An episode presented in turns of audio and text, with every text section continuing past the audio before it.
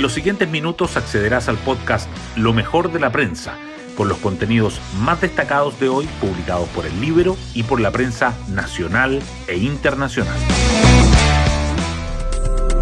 Buenos días, soy Paula Terrazas y hoy es 17 de julio. En medio de la polémica que ha generado la condecoración que le hizo en España el juez Baltasar Garzón, hoy el presidente Gabriel Boric inicia su participación en la tercera cumbre CELAC-UE que se realiza en Bruselas. Según la agenda, al mandatario le tocaría hablar mañana. En Chile, en tanto, su gabinete comienza a sufrir las consecuencias del caso convenios y de las reformas estructurales que no están sintonizando con las preferencias de la ciudadanía.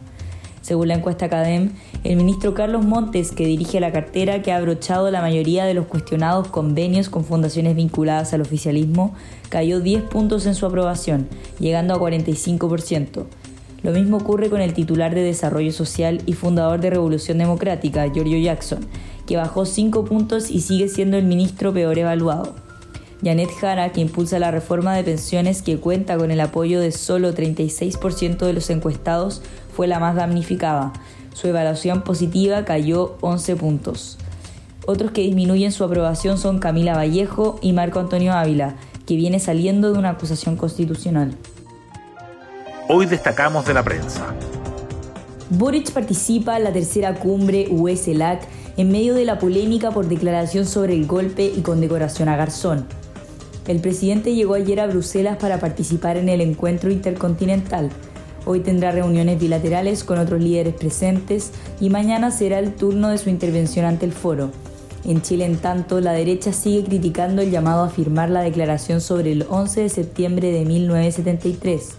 Además, califica como un bochorno que el mandatario hiciera un homenaje al ex magistrado que dictó la detención de Augusto Pinochet en 1998. El oficialismo alerta que enmiendas republicanas imposibilitan pacto transversal por nueva constitución. Los representantes de izquierda en el Consejo Constitucional están analizando el escenario que se abre luego de los anuncios del Partido Republicano de hacer cambios sustantivos a los acuerdos reflejados en el texto redactado por la comisión experta. También prepara sus indicaciones que apuntan a defender el anteproyecto y ahondar en puntos débiles o que no se consideraron, el plazo para ingresarlas vence hoy a las 23.59. Alcaldes de comunas con más homicidios urgen por atribuciones y dotación policial. En la región metropolitana están 13 de las 27 comunas del país que concentran el 50% de los delitos. Ediles de Santiago, Puente Alto, Colina, San Bernardo y Estación Central consideran que también se necesitan más recursos desde el gobierno central para evitar el avance de los crímenes asociados a grupos organizados. Además, piden fortalecer la intervención comunitaria y la recuperación de los espacios públicos. Hacienda impulsa nueva instancia de coordinación tributaria en Latinoamérica. Chile, Brasil y Colombia serán anfitriones de reuniones que se realizarán el 27 y 28 de julio. Argentina, Panamá, Perú y Paraguay ya confirmaron su asistencia, la instancia apunta a tener posiciones comunes sobre los temas tributarios que se están discutiendo a nivel global y ser un espacio de discusión sobre temas tributarios que afectan a los países de la región, afirman desde Hacienda.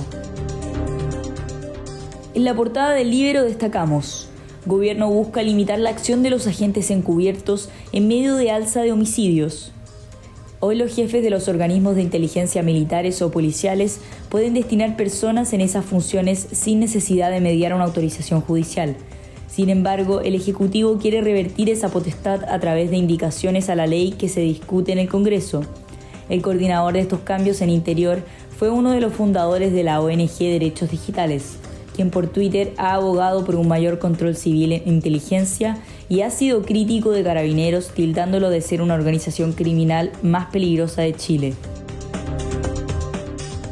Convergencia Social se propone liderar el camino del Frente Amplio para tener un partido único y levantar reparos.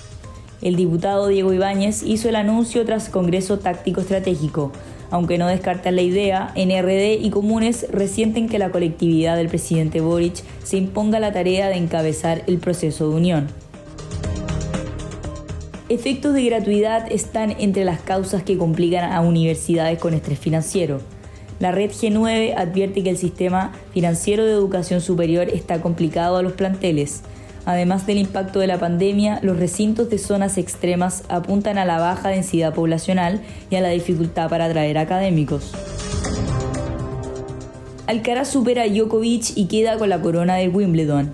El español se impuso al serbio en un partido memorable que se extendió hasta cinco sets.